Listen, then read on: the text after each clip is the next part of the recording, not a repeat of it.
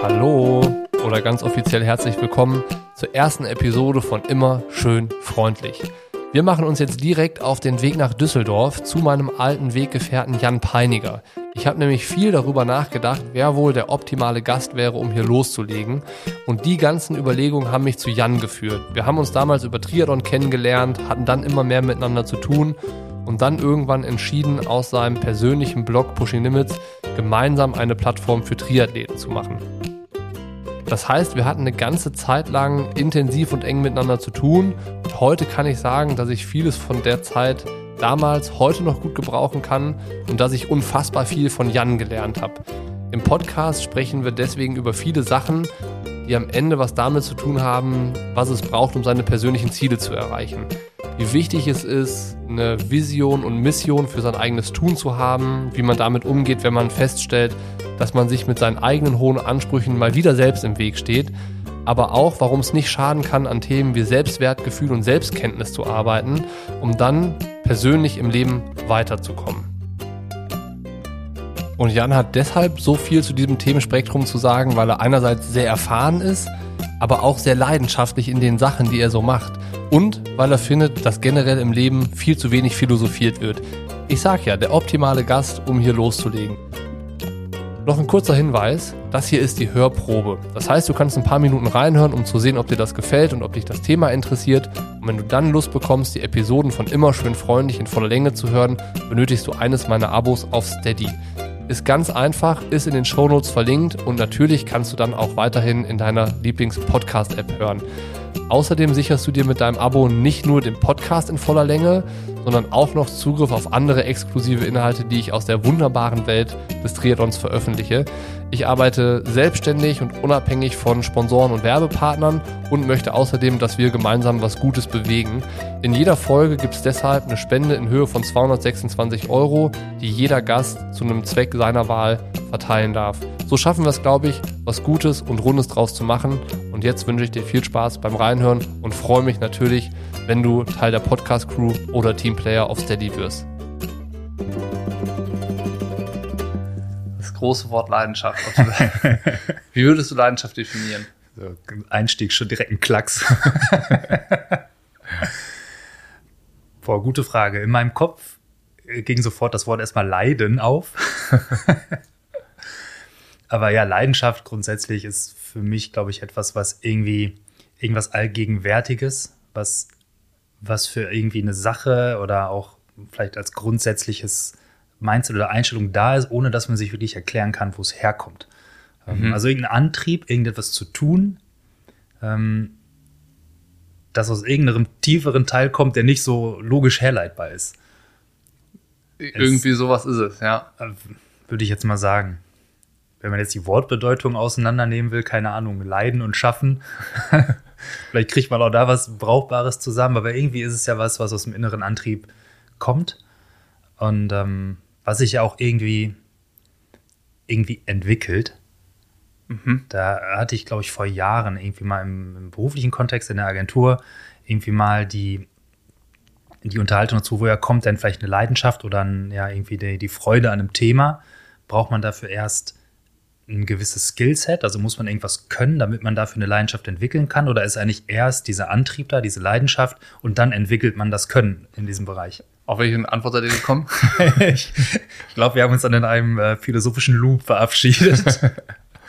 ähm, ich glaube, es ist eine sehr philosophische Frage, auf die es wahrscheinlich ja nicht diese klare Antwort gibt.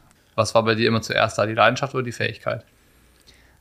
Vielleicht ein bisschen Henne-Ei-mäßig. Irgendwie kommt so ein Kick, irgendwoher was zu tun, dann beschäftigt man sich damit, entwickelt dadurch, dass man sich beschäftigt, trainiert, weiß ich nicht, ne, Sachen dazu liest, entwickelt man ja Fähigkeiten und das bestärkt im Optimalfall ja die, die Leidenschaft und sorgt dafür, dass man es vielleicht mit mehr Leichtigkeit macht, also noch mehr Drive irgendwie dahinter kommt und die Leidenschaft dadurch wächst, aber auch die Fähigkeiten. Ja, vor aber, allen Dingen, wenn man in was besser wird, ist das, glaube ich, so, eine, so ein positiver Kreislauf, der sich dann da ja. ergibt.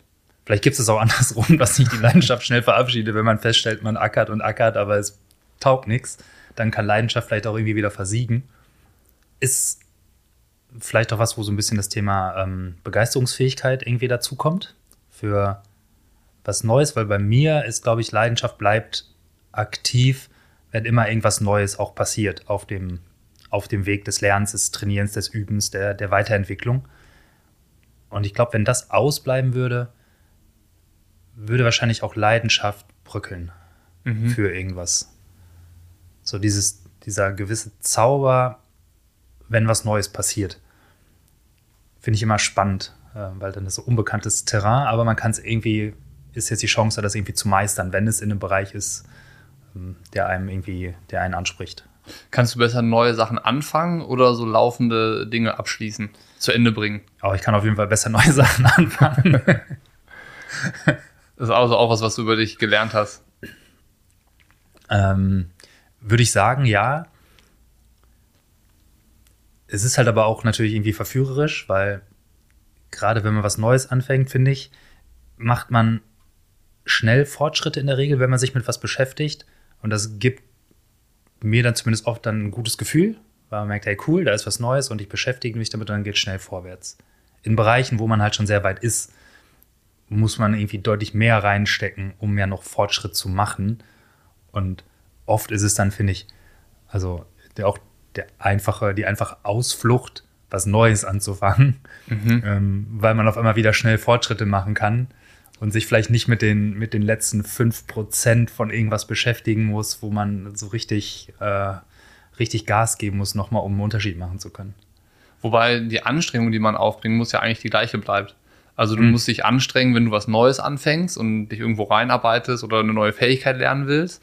Genauso musst du dich anstrengen, wenn du schon sehr weit in einem Thema bist und schon was sehr gut beherrscht und halt noch genau diese letzten paar Prozentpunkte rauszukriegen. Also ähm, es ist ja dann keine Angst vor Anstrengung, die einen irgendwie dazu treibt, immer neue Dinge anzufangen. Nee, das stimmt. Aber ich glaube, man macht dann weniger Meter im Thema. Wenn man, wenn man schon sehr gut ist mhm. und noch, weiß ich nicht, noch x, noch zwei Prozent rausholen will, braucht man vielleicht dafür dieselbe Anstrengung wie für die ersten 30 Prozent am Anfang. Das also, stimmt, ja. Und das Gefühl von Fortschritt ist dann vielleicht bei dem Neuanfang größer als, ähm, als bei einem Thema, was man, wo man schon tief drin ist. Aber ähm, die Kunst ist ja auch irgendwie zu, zu gucken, wie tief will ich irgendwo rein und wo lasse ich vielleicht auch locker, äh, weil es mir dann irgendwie nicht mehr so viel bringt. Mhm. Also ich habe das jetzt im, im, beruflichen Kontext, ich bin ja auch irgendwie jemand, der äh, gerne viele Dinge macht. Also war ja auch bei, bei uns damals so, ich habe irgendwie mir die ganzen technischen Themen irgendwie mich da reingebracht, habe dann mit Videoschnitt und Fotografieren und Drehen und äh, aber dann auch hier so Podcast-Sachen, wie funktioniert das und aber auch Website programmiert, irgendwie designt, aber unfassbar viele Dinge eigentlich. Aber alles kann ich irgendwie so auf so einem, weiß ich nicht, irgendwo zwischen 50 und 80 Prozent Level, mhm. ähm, wenn man es vergleichen würde mit jemandem, der das wirklich macht. Ja. Also, weiß ich nicht, ein echter Softwareentwickler oder ein echter Audio-Engineer oder ein echter Kameramann ähm, oder ein echter Cutter. Mhm. Äh, die haben ja ein viel tieferes Wissen. Mehr Experte halt in ihrem genau. Bereich. Ja. Die sind wirkliche Experten und ich bin da immer so der Generalist in dem Bereich Allrounder. gewesen. Allrounder, ja. Ähm, Schwarze Taschenmesser. ja. Haben wir noch, noch eine Phrase. ähm, und das ist ja auch okay. Und man muss ja irgendwie für sich so finden, wo ist denn der Punkt, wo man vielleicht hin will und wo man dann auch es gut sein lässt. Ja. Ist das okay, so zu sagen, ich bin der Allrounder und bin so dieser Typ, der viele Sachen bis zu 80 Prozent beherrscht und nicht ein oder zwei Sachen zu 100 Prozent? Es ist, glaube ich, auch immer ein Kampf zwischen diesem, zwischen diesen beiden Dingen. Irgendwie einmal schon den Anspruch zu haben, irgendwas auch wirklich zu können, weil ich finde es auch immer sehr anstrengend äh, in, weiß ich nicht, in anderen Bereichen, wenn ähm, Leute für sich beanspruchen, sie, sie können irgendetwas, aber eigentlich können sie es nicht, ähm, sondern sie sind noch irgendwo ganz am Anfang. Mhm. Ähm, und das dadurch so ein bisschen auch, äh, ist manchmal schwierig, so die, die, die wirkliche Wertschätzung zu sehen für Menschen, die etwas so richtig gut können. Ich glaube, bei mir, und das musste ich auch, ich sag mal so in den letzten zwei, drei Jahren, habe ich da, glaube ich, eine Menge über mich auch gelernt, dass ganz lange in meinem Leben schon irgendwie, ich glaube, ich davon getrieben war, ähm, in Dingen richtig gut zu werden, um dann von anderen das Feedback zu bekommen, dass ich das, was ich da mache, dass ich, dass ich da auch gut bin. Ähm, und manche Sachen, zum Beispiel ist es einfacher für mich, mir eine technische Expertise in irgendwas zu erarbeiten, zum Beispiel, ne, sei es äh, Podcasten, sei es Audioaufzeichnungen, das irgendwie zu machen, geil zu schneiden. Mhm. Ähm, da kommt ja noch keine inhaltliche Expertise dazu, aber das ist so Produktionsqualität und dadurch wie so ein, wie so ein gewisses, ja nicht gefaktes Level zu erreichen, aber man kann damit eine Menge kaschieren und kriegt da gutes Feedback, obwohl man eigentlich noch nicht wirklich irgendwas gemacht hat. so inhaltlich. So Fake-Fähigkeiten, ähm, so ein bisschen. Ja. Also es ist jetzt zu überspitzt genau. dargestellt, aber geht in die Richtung. Ja, es geht so ein bisschen in die Richtung, so dieses, was auf den ersten Blick Eindruck macht. Ja. Ähm, was aber natürlich dann auf den zweiten Blick immer irgendwie auch einen Hintergrund braucht. Ähm, und wenn der nicht da ist, wird es dann halt irgendwann äh, dünn. Das, ja. äh, da bringt ja die technische Perfektion nichts, wenn, äh, wenn nichts dahinter ist. Das stimmt, ja. ja. Und ich glaube auch, dass ich halt viel von sowas auch getrieben war, immer irgendwie eine neue Baustelle aufzumachen, zu zeigen, dass ich darin gut werden kann und dann weiterzugehen zur nächsten Baustelle, weil irgendjemand dann, weiß ich nicht, auf mich zukam oder irgendwie eine neue Herausforderung kam und ich sage, hey klar, kann ich, hey klar, kann ich, hey klar, kann ich. Mhm. Irgendwann konnte ich halt eine Menge Dinge in der Breite, aber nicht so richtig tief. Mhm. Ähm, hat mich, glaube ich, am Ende des Tages zu einem guten Allrounder gemacht, by accident. Ähm, und äh, ab dem Punkt, wo ich das so ein bisschen bewusster auch sah und einsetzen konnte, ist alles fein und perfekt so. Ich bin, ich bin sehr happy so. Ähm, Aber das ist ja eigentlich ganz spannend. So, das, was du jetzt beschreibst, die Momente, wo du immer sagst, ja klar kann ich, ja klar kann ich, ja klar kann ich, muss ich mir vielleicht erstmal beibringen, aber ich liefere dann schon. Das hört sich ja so an, als wäre das dann immer so schnell und gar nicht so krass überlegt gewesen, sondern einfach jede Chance ergreifen, jede Frage mit Ja beantworten, möglichst viel dann auch zu erfüllen. Und irgendwann musst du ja so drüber nachdenken, sind das meine Fähigkeiten oder will ich das eigentlich? Was will ich wirklich so ein bisschen? Und dieser Denkprozess, wie ist der eigentlich, wie funktioniert das dann drauf zu kommen? Weil so dieses Schnelllebige, so von einem zum nächsten Projekt und alles gleichzeitig am Laufen haben, das kennt man ja irgendwie. Das war schon ein harter Erkenntnismoment, glaube ich, wenn ich so darauf zurückblicke. Der kam auch sehr spät in meinem Leben. Ähm, war, hatte sicherlich auch ähm, mit rund um die Phase die Zeit zu tun, wo ich dann bei Pushing Limits raus bin weil da einfach viel äh, Umbruch war im Leben. Da ist äh, eine Beziehung in die Brüche gegangen. Da habe ich super viel hinterfragt im Ganzen, weil ich irgendwie noch irgendwie diese Erkenntnis sich anbahnte. ähm, aber ich noch nicht so richtig da was mit anzufangen wusste, sondern eher nur, okay, irgendwie, so wie es jetzt gerade ist, geht es eigentlich nicht weiter. Ich habe das Gefühl, irgendwas, irgendwas ist nicht richtig mit dem, was und wie ich es mache.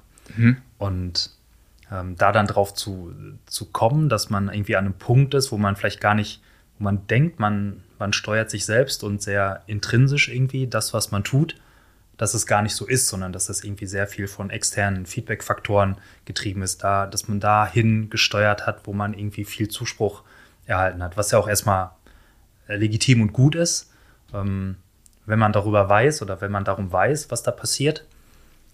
Aber ich habe mich da super unsicher dann in dem Moment gefühlt, weil ich nicht mehr so richtig wusste, was kommt aus mir und was mache ich gerade, weil ähm, ich irgendwie mein Leben lang versucht habe, äh, immer den Dingen, den Menschen, dem Problem gerecht zu werden, die mir irgendwie begegnen.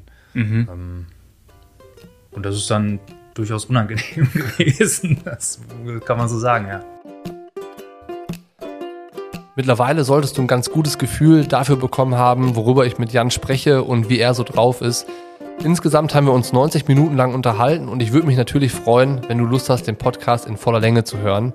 Dafür brauchst du ein Abo auf Steady, das ist in den Show Notes verlinkt und ich würde mich freuen, wenn du Teil der Podcast-Crew oder Teamplayer wirst und wir uns dann zukünftig noch ein bisschen länger hören.